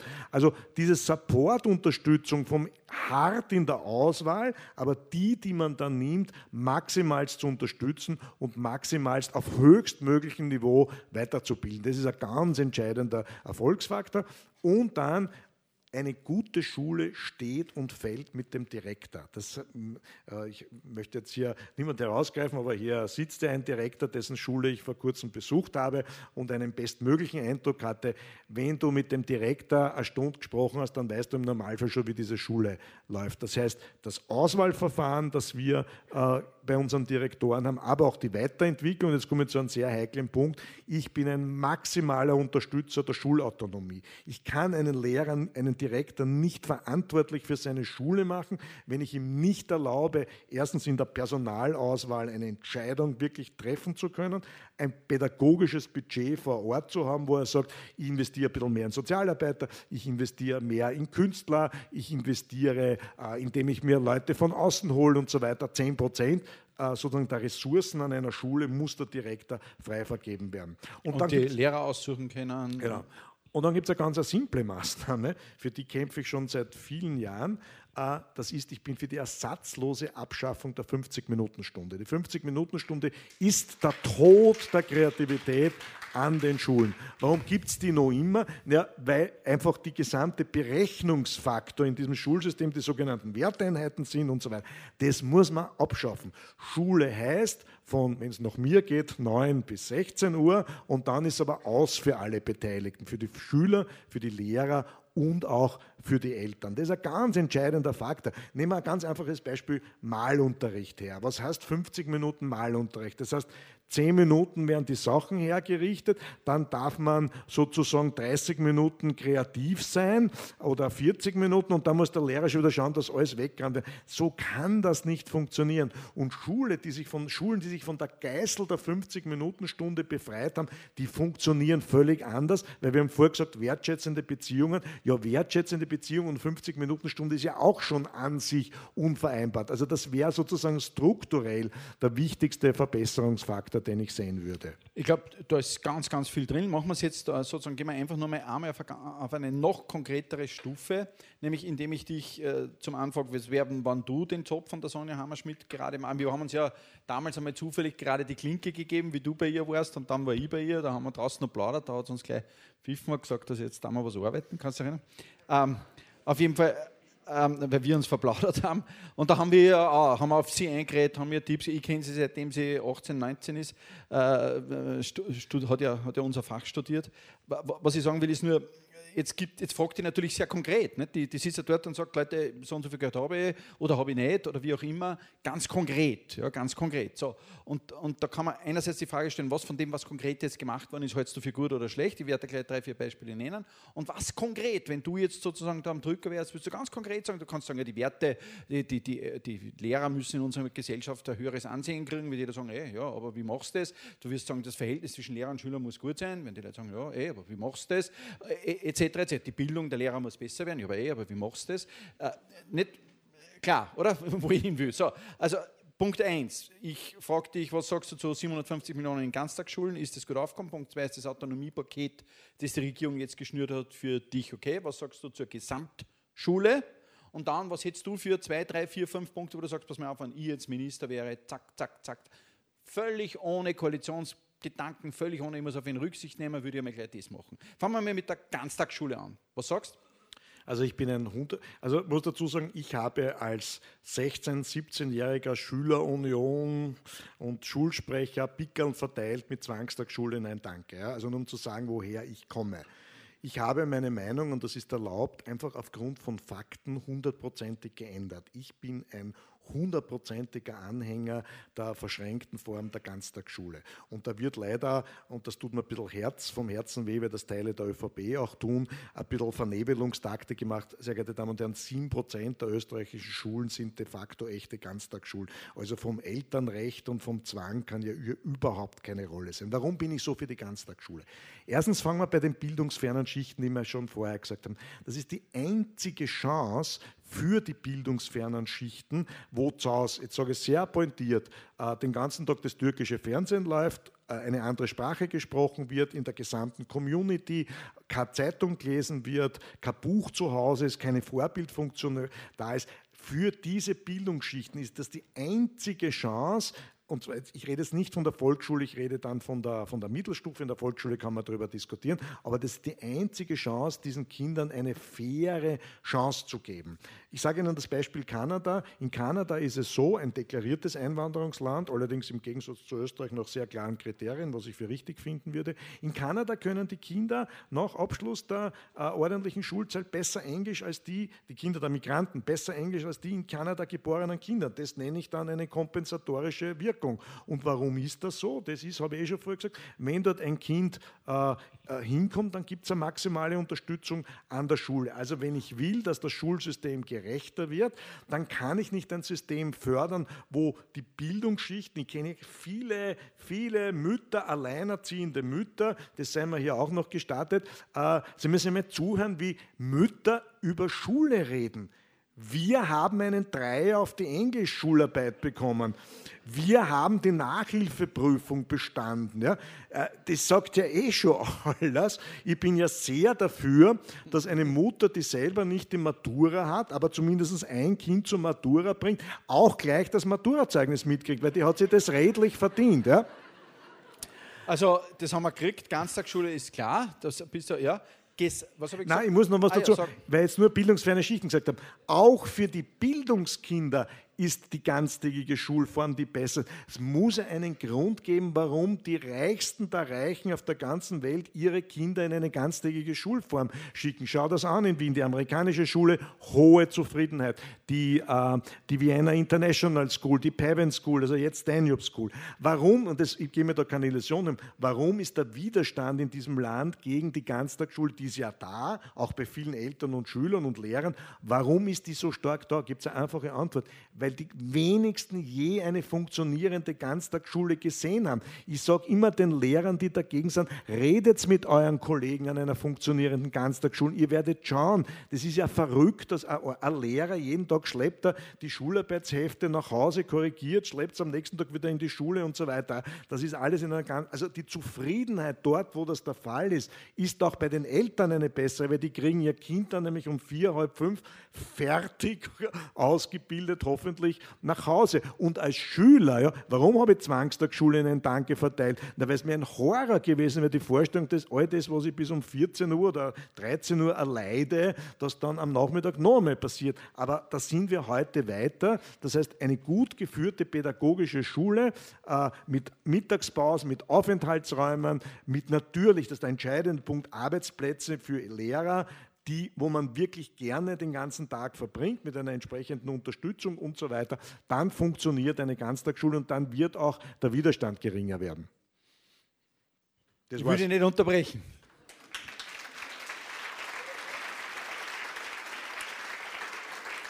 Das ein sehr, sehr guter Schmäh. Man lässt die Leute applaudieren, weil dann muss er eh aufhören. Ne? Gesamtschule. Da habe ich eine wesentlich differenziertere Meinung dazu. Also wir reden jetzt von der sogenannten gemeinsamen Schule der 10- bis 14-Jährigen. Ich habe mir das wirklich genau angeschaut. Da gibt es ein paar Fakten, die eben nicht eindeutig sind.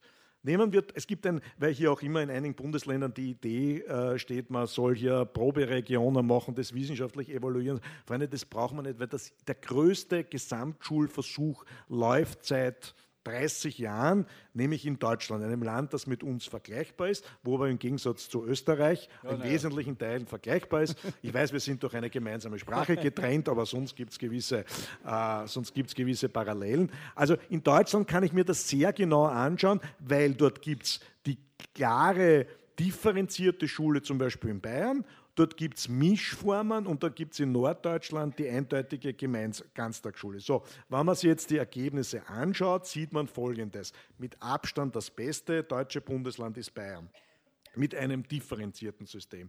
Würde nur Bayern bei PISA mittun, würde Deutschland signifikant weiter vorne sein.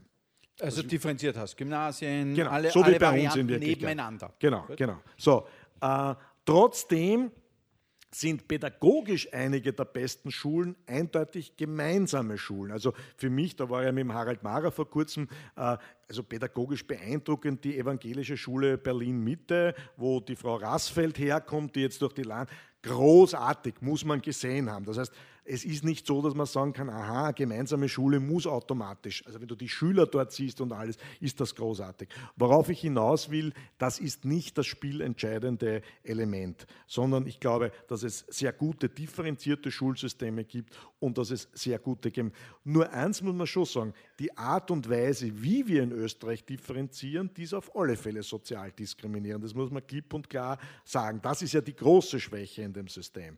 Äh, ich sage es an einem, äh, ich sag's an einem Beispiel, äh, ohne Zahlen zu nennen. Stellen wir uns zwei Schüler vor, Schüler A, Schüler B. Schüler A, herausragend talentiert, Kind in einem abgelegenen äh, ländlichen Bereich und Eltern, Migranten, äh, einfache Leute, Arbeiter, wie auch immer. Die Wahrscheinlichkeit, dass dieses Kind A in Österreich äh, eine Matura macht, liegt bei 10 Prozent. Fall B, Kind geboren in einem bürgerlichen Bezirk in Wien, erster Bezirk, 19. Bezirk, Eltern, Akademiker, Unternehmer, höhere Beamte. Talent des Kindes überschaubar. Die Wahrscheinlichkeit, dass dieses Kind eine Matura macht, liegt bei 80 Prozent. Ja? Und das ist das ja, Dramatische. Was war sonst, was sonst Hast du das mal überlegt? Ich bin übrigens äh, sozusagen in einem Gemeindebau aufgewachsen. Ich bin zum Beispiel einer, der profitiert hat von der sogenannten Kreiskyschen äh, Bildungsreform, kostenlose Schulbücher und so weiter. Aber interessanterweise, die Arbeiterschicht... Aber warum ist das, das habe ich jetzt noch nicht ja. verstanden, das muss uns noch mal klären, warum ist jetzt das differenzierte Bildungssystem an diesem, ich gebe ja. hundertprozentig recht, das ist die Riesenungerechtigkeit in unserem Land, nämlich die Vererbbarkeit ja der Bildung. Aber warum ist eigentlich das Entschuldigung, den Schluss habe ich noch nicht gesagt. Muss, genau, den muss ich noch machen. Der Schluss ist ganz einfach. Äh, weil die Bildungsschichten, selbst wenn sie ein mittelmäßig begabtes oder sogar schlecht begabtes Kind so viel Druck auf die Volksschullehrerin, das ist meistens eine Lehrerin, machen können, dass auch nicht im Interesse des Kindes dieses Kind in die für sie falsche Schule hineingepresst wird, mit allen Möglichkeiten während, ich sage jetzt, das hochbegabte türkische Mädel, der Vater, der gesamte Freundinnen und Freundeskreis, alles tut, damit die, dieses Kind nicht in die für sie Bestschulform, weil es meistens auch in Deutsch schlecht ist und so weiter. Du hast das vorher kurz angesprochen. Äh, ich habe äh, eben die Sörkar Popper-Schule mitbegründet. Was die Popper-Schule macht, knallhart, ist beinharte Talentchecks zwar sowohl kognitiv als auch von den sozialen Fähigkeiten, weil wir sind eine Schule für besonders begabte Kinder. Was stellt sich heraus, wenn du das Objekt, macht nicht einmal die Schule, macht eine, deutsches, äh, macht eine deutsche Bildungsforscherin, die darauf spezialisiert ist und du kannst mit 13,5, 14 Jahren ziemlich genau das kognitive Talentpotenzial eines Kindes erfassen mit standardisierten, sehr intensiven Tests. Was kommt heraus? Die Schülerverteilung an der Popperschule entspricht ziemlich genau dem sozialen Level von Wien und auch der Migrantenanteil, den wir an der Popperschule haben, entspricht fast dem von Wien. Das heißt, in dem Augenblick, wo du es objektivierst, bildet sich, du bist der Genetiker von uns beiden, zeigt sich, dass das Kind vom Akademiker nicht unbedingt das gescheitere Kind als das Kind vom Hausmeister sein muss. Ja? Und das ist das Unfaire in unserem Schulsystem. Wenn ich schon sage, ich mache ein differenziertes Schulsystem, dann muss ich auch fair und gerecht äh, dieses Bildungssystem machen. Ich meine, für alle, die, das sage ich immer meinen bürgerlichen Freunden, die so Angst vor der, vor der gemeinsamen Schule haben, ich komme aus dem äh, ersten Bezirk, 90 Prozent der Kinder im ersten Bezirk gehen in eine in ein AHS-Unterstufe, Gymnasium, Realgymnasium. 80 Prozent der Kinder in Hitzing gehen in einem Gymnasium. Das ist die Gesamtschule in der schlechtestmöglichen Form, nämlich die nicht leistungsdifferenzierte Gesamtschule, aber es steht halt oben Gymnasium drauf. Ja, das ist der Punkt. Ich, ich habe dich zur Autonomie schon gefragt, daher, wenn man, ich schaue schon ein bisschen, weil wir wollen ja noch ein zweites Thema machen. Wir wollen ja noch jetzt, Freunde jetzt, werden halt. Jetzt, jetzt, jetzt frage ich dich noch zum, zum, äh, zu, zu den, zur Zentralmatura, es muss ich. Meine, das haben mir viele schon im Vorfeld gesagt, wenn du dann nicht gefragt hast zur Zentralmatura, hast du das vergeigt heute. Du, ist das jetzt was geworden mit der Zentralmatura oder nicht? Oder schaffen wir das besser wieder ab? Oder braucht das wer? Oder findest du es gut? Also ich war immer ein Anhänger einer, von einheitlichen Bildungsstandard und einer einheitlichen Matura. Das Ganze ist ja schon missglückt mit dem Begriff äh, Zentralmatura, also kein sehr geglückter Begriff. Aber ich war immer ein Anhänger, nur ich war der Anhänger, das von einer ganz klaren Lösung, äh, mit einem ganz klaren Ansatz zu machen, der in meisten jener Länder, wo es Zentralmatura gibt, auch durchgeführt wird. Was meine ich damit? die Benotung und die Vorbereitung auf die äh, Matura muss getrennt werden. Das heißt, diejenigen, die die Arbeiten bewerten, sind nicht die Lehrer, die die Kinder auf die Matura vorbereiten. Kein Mensch käme auf die Idee, dass der Fahrlehrer, der uns Autofahren beibringt und auf die Führung, auf die, auf die Prüfung vorbereitet, auch der ist, der die Prüfung entsprechend durchführt. Was würde man damit erreichen? Erstens einmal eine wirkliche Objektivierung, der ja derzeit überhaupt nicht der Fall ist. Da haben die Eltern teilweise sehr recht mit ihren Protesten. An manchen Schulen darf der äh, darf der Computer verwendet werden, da darf der Rechner nicht verwendet werden. An manchen Schulen nimmt man es nicht sehr genau, was die Kinder auf der Toilette mit ihrem Handy machen. An manchen Schulen wird das sehr streng. Also das muss man wirklich gemeinsame äh, Bedingungen geben. Das ist derzeit nicht der Fall. Aber das Schöne wäre ja, wenn der Lehrer wie ein Coach einer Fußballmannschaft seine Mannschaft vorbereitet auf das gemeinsame Ziel. Das führt ja, ich bin überhaupt der führt, dass die Benotung getrennt wird vom, vom Lehren, ja? weil damit entkrampfe ich ja auch dieses Verhältnis zwischen Schülern und Lehrern, weil es dann ein entsprechendes gemeinsames Ziel gibt. Das heißt, die Grundidee ist gut, aber leider, wie in Österreich, hat übrigens sieben Jahre gedauert von der Ankündigung der Zentralmatura bis zum ersten sehr gescheiterten Versuch, bis man das dann endlich zusammengebracht hat. Das zeigt ja auch, dass man gewiss, also sagen wir so, in der Bildungsreform ist äh, äh Geschwindigkeitsüberschreitungen finden da sehr selten statt. Ähm, also das zeigt schon wieder, also der Prozess ist sehr schlecht abgelaufen. Die Grundidee ist eine richtige. Warum ist sie eine wichtige? Weil was war denn vorher bei der Matura der Fall? Seien wir, und ich weiß nicht, wie es bei dir war, seien wir uns ehrlich, es war eine große Show an vielen Schulen und es war ein sehr Theaterstück in unterschiedlicher Qualität, jeweils von den schauspielerischen Fähigkeiten äh, der Beteiligten abhängig. Natürlich haben, sind die Lehrer, an meiner Schule zumindest, äh, und zwar nicht die Starlehrer, sondern die, die eher im Mittelfeld sind, dann irgendwann einmal panisch geworden, wo es die Sorge gehabt haben, wenn der vor der Matura-Kommission steht, das schaut auch für mich nicht gut aus. Ne?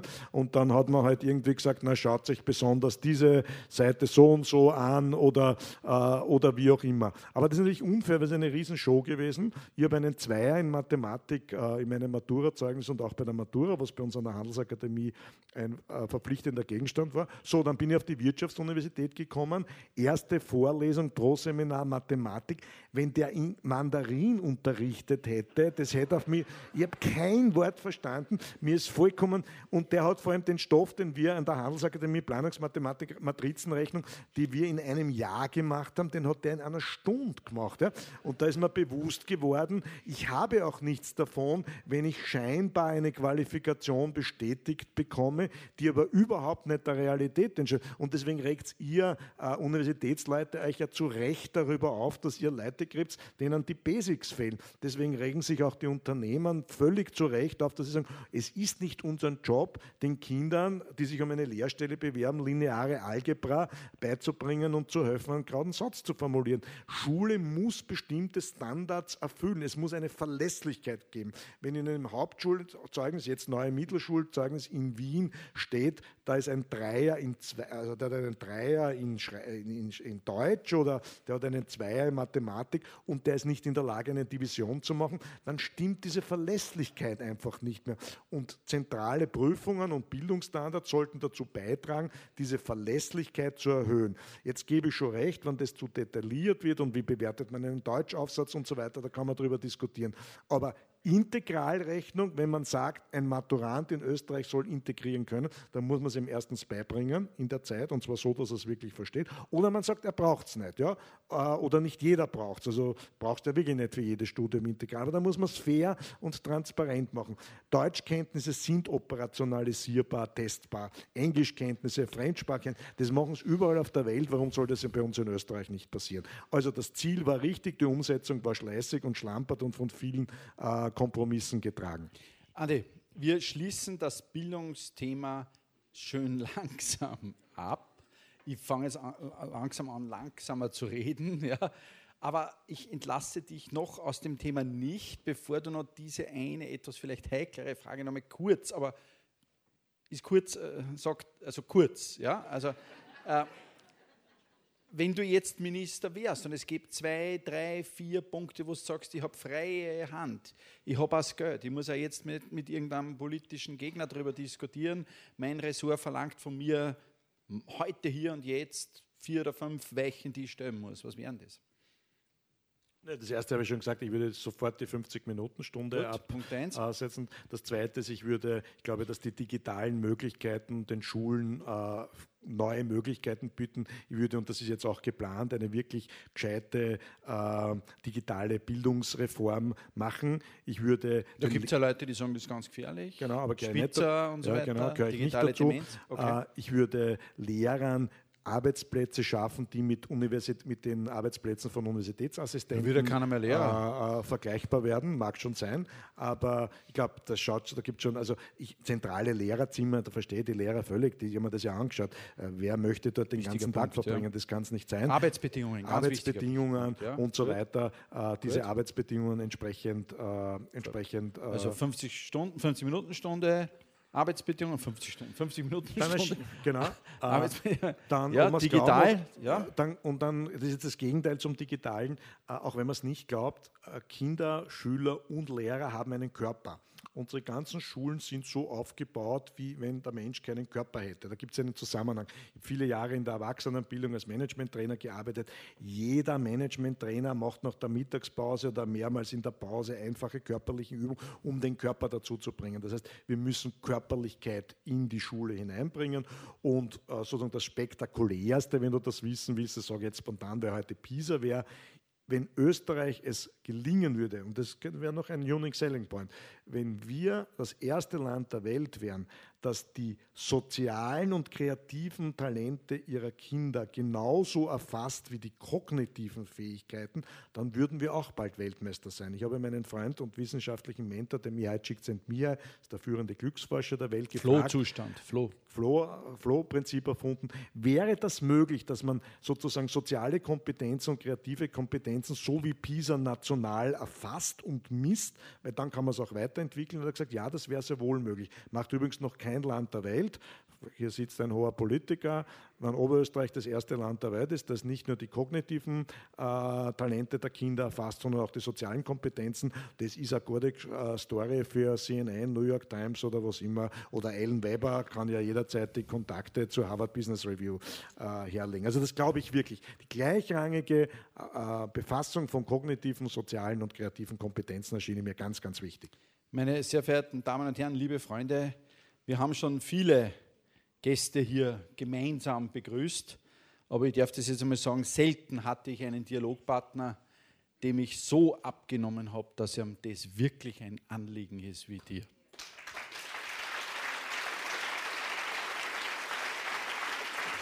Danke. Aber es gibt ein neues Anliegen von dir, über das wir heute noch reden wollen. Ähm, es ist Advent. Es gibt ja auch einmal die Umkehrversion wäre äh, das Christkind oder für wen er immer wieder Weihnachtsmann, könnte auch einmal enttäuscht sein, wenn gewisse Dinge nicht unterm Baum liegen, wie zum Beispiel dieses Buch. Äh, kann ich jedem nur wirklich äh, wärmstens empfehlen. Andi, fangen wir mal so an, weil ich meine, so haben wir das heute immer aufgebaut. Was juckt dich jetzt an dem Thema Freundschaft? Was gehört da diskutiert? Also ich fange auch wieder mit einer Niederlage an. Ich sage jetzt nicht die Umstände, aber wie ich das erste, ich war mit 26 jüngster Landtagsabgeordneter in Wien und ich war mit 30 jüngster Ex-Abgeordneter, was irgendwie eine interessante Karriere ist. Äh, aber das Interessante, abgesehen davon, dass ich mein Gehalt, äh, ich war damals schon Gott sei Dank selbstständig, aber mein, mein Gehalt hat sich um zwei Drittel äh, reduziert, was nicht ganz lustig ist. Aber ich habe auf einmal gemerkt, ich habe fast keine Freunde mehr. Das heißt, aber das betrifft jetzt nicht nur die Politik. Wir haben eine Gefahr und eine Tendenz, dass wir unseren Freundeskreis sehr eng aus unserem beruflichen Feld äh, ähm, quasi rekrutieren. Und das ist mir damals bewusst geworden. Das passiert mir nicht noch einmal in meinem Leben. Und ich habe erkannt, was Freunde für mein Leben äh, bedeuten und habe mir mit ganz wenigen Ausnahmen einen neuen Freundeskreis aufgebaut und habe gesagt, egal ob ich gerade in meinem Leben eine gute Phase habe oder eine schlechte Phase habe, ich werde immer Zeit für die mir wichtigen Freunde haben und das ist, ich glaube, ein bisschen ein unterschätztes Thema. Das ist einer der Gründe, also das ist meine persönliche Motivation. Aber die zweite Motivation ist, wie ich mit Leuten begonnen habe, in einer Frühphase über dieses Buch zu reden, die meisten gesagt, ja, Freunde ist ein super Thema, aber quasi ich habe eh genug Freunde und das funktioniert eh. Und dann habe ich mich ein bisschen intensiver damit auseinandergesetzt und bin drauf gekommen, so ist es überhaupt nicht. Ja. Wir schaffen uns die meisten Freundschaften, die für unser Leben bestimmend sind, in der Phase zwischen 18 und 25.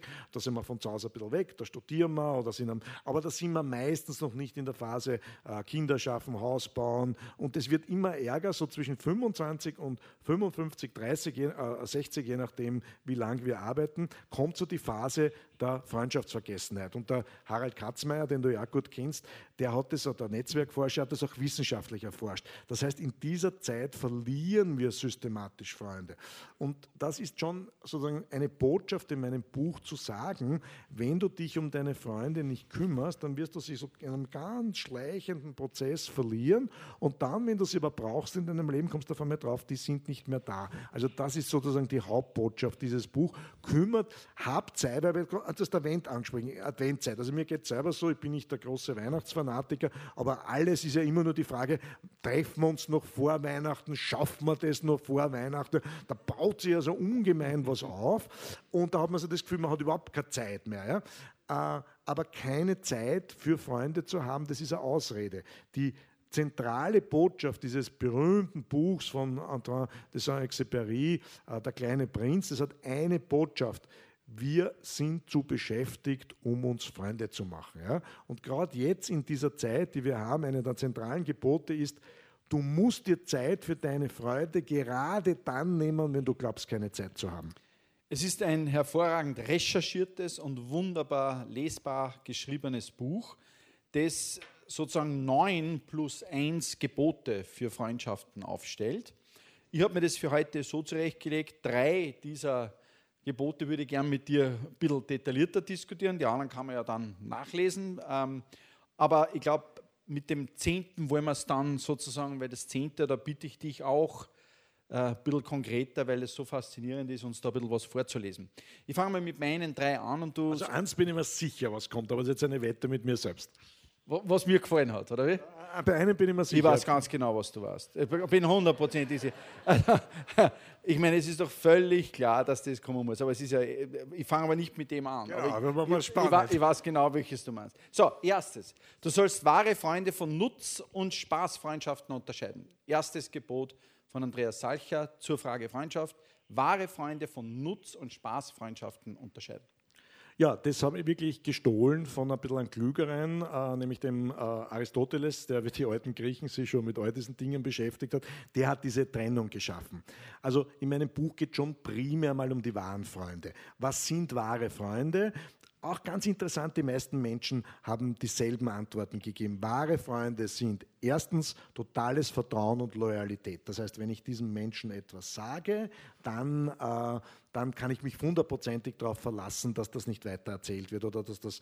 Äh, das Zweite ist, deswegen heißt das Buch auch so: Ich bin für dich da. Das heißt, wenn es dir schlecht geht, wenn ich den anderen brauche, auch wenn er keine Zeit hat, dann bin ich für den anderen da. Das hat aber noch eine viel stärkere Dimension, weil wir Menschen, wenn es uns gerade wirklich schlecht geht, dann haben wir die Tendenz, uns abzuschotten, auch von unseren Freunden zurückzuziehen, allein zu sein, allein zu äh, leiden. Dann habe ich oft nicht einmal mehr die Kraft, den Freund oder die Freundin anzurufen. Dann brauche ich Freunde, die das spüren, dass ich sie jetzt brauche und sich von sich selbst ausrühren. Also das ist das ganz starke Ich bin für dich da. Und das Dritte unter wahren Freunden, das ist natürlich sehr von jeder Freundschaft äh, ein bisschen anders, das ist diese Seelenverwandtschaft. Das sind diese magischen Augenblicke, an die man sich dann auch noch gemeinsam erinnert, wo man so wirklich das spürt, da ist einer, ein Teil von dem ist ein Teil von mir. Es gibt es Gott sei Dank auch in Liebesbeziehungen, diese Seelenverwandtschaften. Es gibt aber Liebesbeziehungen, wo die Seelenverwandtschaft mit Freunden ausge, äh, eher ausgelagert wird und gar nicht so sehr ähm, dann in der Partnerschaft passiert. Also das sind so die zentralen Elemente der wahren Freundschaft. Äh, wenn ich das da noch sagen darf, was mich am meisten überrascht hat bei dem Buch. Also wir haben auch in Deutschland eine GfK-Umfrage, eine große gemacht. Was wärst du bereit für deine wahren Freunde zu tun? Da, also für sie zu lügen, da hat es eine sehr große Zustimmung gegeben. Äh, ihnen 5000 Euro zu borgen, ist die Zustimmung deutlich nach unten gegangen. Im reichen Bayern ist die Bereitschaft, dem Freund 5000 Euro zu am geringsten ausgeprägt. Äh, den, Poliz den Freund vor der Polizei verstecken, wenn er ein Verbrechen, das ist bei uns sehr gering ausgeprägt. Aber die spannendste Frage war, wärst du bereit, einem deiner engsten Freunde in den letzten Monaten seines Lebens zu begleiten? Ja? Sehr harte Frage. Und immer gedacht, da werden 20 Prozent vielleicht Ja sagen. 86 Prozent haben Ja gesagt, bei den Frauen 90 Prozent. Also das zeigt, wie hoch der theoretische Anspruch an uns Freundschaft ist. Die reale Lebenserfahrung sagt leider etwas ganz was anderes. Wenn wir tatsächlich an einer tödlichen, schweren Krankheit erkrankt sind, verlieren wir einen Großteil unserer Freunde, weil wir sind zwar kurzfristig in der Lage, für einen Menschen etwas zu tun, aber der Tagesablauf und das Leben eines gesunden Menschen und eines schwer kranken Menschen klafft enorm auseinander und in Wirklichkeit fallen wir dann sehr wohl eher auf die Partnerin, auf die Ehefrau, auf die Kinder zurück, die das dann übernehmen. Also zwei Dimensionen, ein ungemein hoher moralischer Anspruch, aber die praktische Realität schaut anders aus. Zweites Gebot. Ich meine, wie soll das so? Ja, meine, Frau ist, meine Frau ist heute nicht da. Aber es ist nicht das Gebot, das er gemeint hat. Das, wir sind immer noch nicht bei dem, Andi. Irgendwann du sollst dir bewusst sein, dass es keine Freunde für das ganze Leben gibt. Ja, das Na, schließt. Hallo. Oder? Ähm, Bis dass der Tod entscheidet. Ja, das schließt eigentlich an das an, was wir schon vorher gesagt haben. Also die, ich habe ein Beispiel drinnen, sind übrigens zwei Oberösterreicherinnen, äh, die sich hier in Oberösterreich äh, in einer Volksschule kennengelernt haben und jetzt 50 Jahre, über 50 Jahre beste Freundinnen sind. Also das gibt es ja wohl. Es ist allerdings die absolute Ausnahme. Das heißt, ich habe Freunde für den Lebensabschnitt. Ganz wie, genau. wie meinst du das? Also, okay. wenn du das wieder statistisch wissen willst, ich habe mir das genau angeschaut, äh, der Durchschnitt von langen Freundschaften ist 26 Jahre, aber man lebt sich auseinander.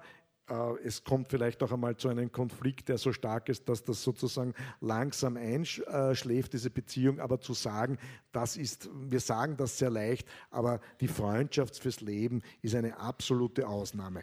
Das wissend heißt aber, ich muss mich gerade deshalb sehr um meine bestehenden Freundschaften kümmern, weil die These hat ja noch einen zweiten Aspekt, nämlich, dass, und das unterschätzen wir, äh, wir Jungen, die wir da so sitzen, dass es uns allen im Alter extrem schwer fällt, neue, tiefgehende Freundschaften zu schließen.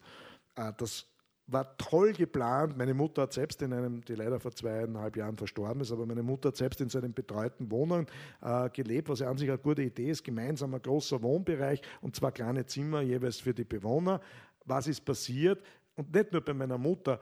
Äh, die, die Leute haben sich in ihre Zimmer extrem zurückgezogen und dieser gemeinsame, Be es ist eine Illusion, wenn du mir heute jemanden einquartierst, ich soll auf einmal mit dem Freundschaft schließen und auch in den Altersheimen, da wird zwar gemeinsam Karten gespielt und Fernseh geschaut und wie auch immer, aber tiefe Freundschaften entstehen da eigentlich sehr selten. Und das führt dazu, es betrifft ja noch stärker die Frauen, weil die Frauen einfach länger leben.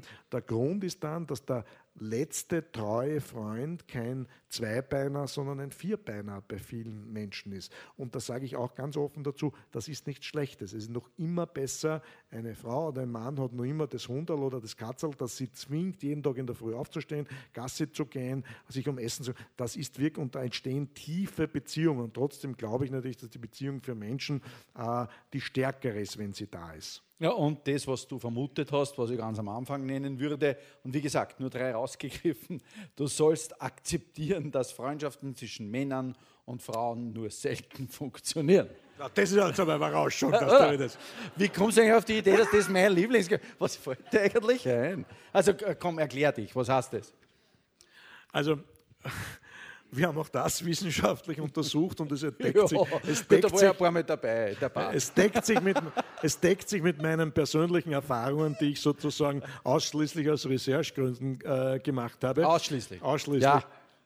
Also es ist so, die Frauen trennen ganz klar zwischen ist das ein platonischer männlicher, männlicher Freund für mich oder ist das ein potenzieller Liebes- oder Sexualpartner? Trotzdem, wenn man sie befragt empirisch, bis zum 30. Lebensjahr glauben Frauen mit einem relativ hohen Prozentsatz, dass wir Männer zu platonischen Freundschaften zu ihnen fähig sind. Ab 30 nimmt das rapide ab. Das glauben sie dann nicht mehr. Das, glauben sie dann, nicht mehr. Nein, ich kenne mich aus. Offensichtlich geprägt durch die Lebenserfahrung.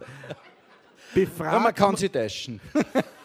befragt man umgekehrt uns Männer, ob wir uns mit unseren Freundinnen ein bisschen was mehr vorstellen könnten. Da gibt es eine hohe Zustimmung. Ja? Also um es am Punkt zu bringen, die Erwartungshaltungen der Männer äh, in Richtung Sexualität sind da ausgeprägter. Und das führt aber, und das ist die große Problematik, dass das oft sozusagen versteckt bleibt.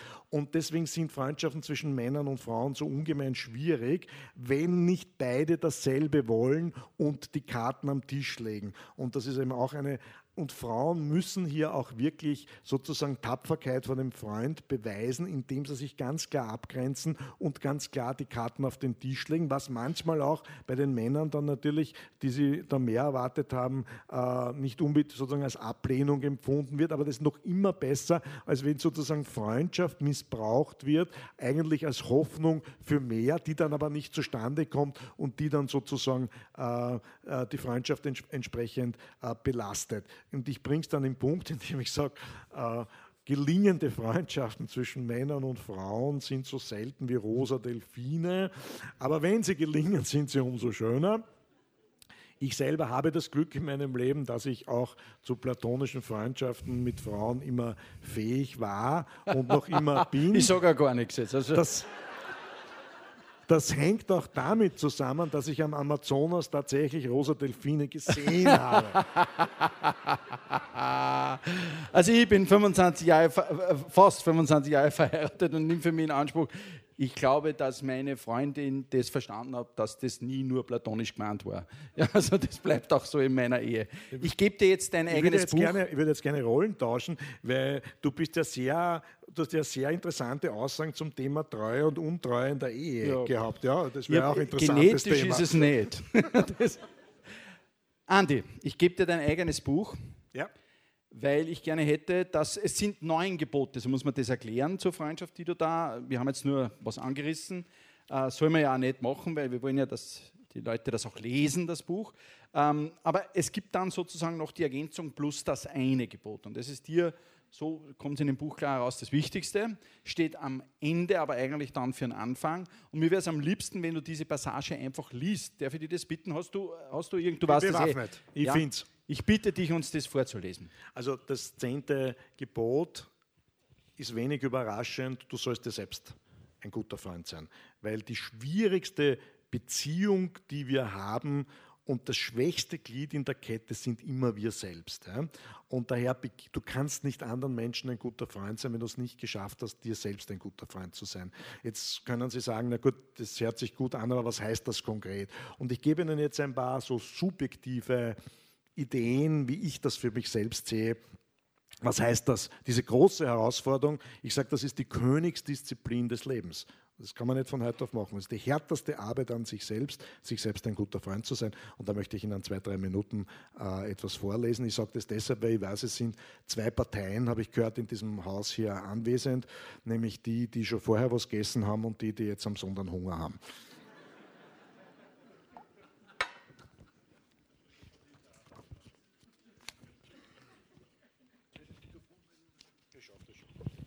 So.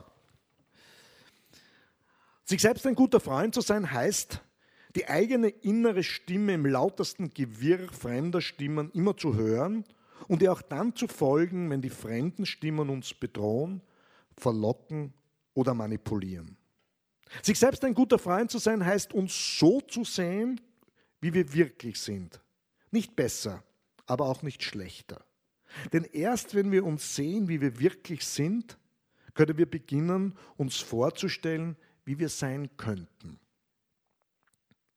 Sich selbst ein guter Freund zu sein heißt, jene Teile von uns zu akzeptieren, die wir nicht ändern können und uns dafür mit innerer Leidenschaft darauf zu konzentrieren, die Kluft zwischen jenem Menschen, der wir sind, und jenem, der wir sein könnten, ein bisschen kleiner zu machen.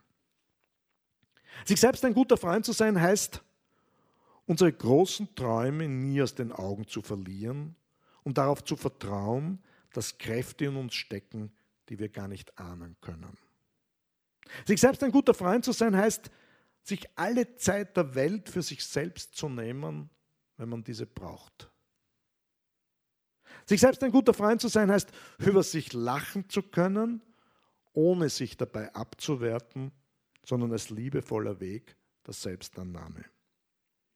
Sich selbst ein guter Freund zu sein, heißt, den Mut zu haben, unseren wahren Freunden auch unsere verletzbaren Seiten zu zeigen. Sie werden uns dafür noch mehr lieben. Sich selbst ein guter Freund zu sein, heißt zu verstehen, dass wir uns eben nicht jeden Tag ein guter Freund sein können, ohne uns dafür zu bestrafen oder schämen zu müssen. Sich selbst ein guter Freund zu sein, heißt nie zu vergessen, dass wir über die Fähigkeit zur Liebe verfügen und dass viel Gutes in uns steckt.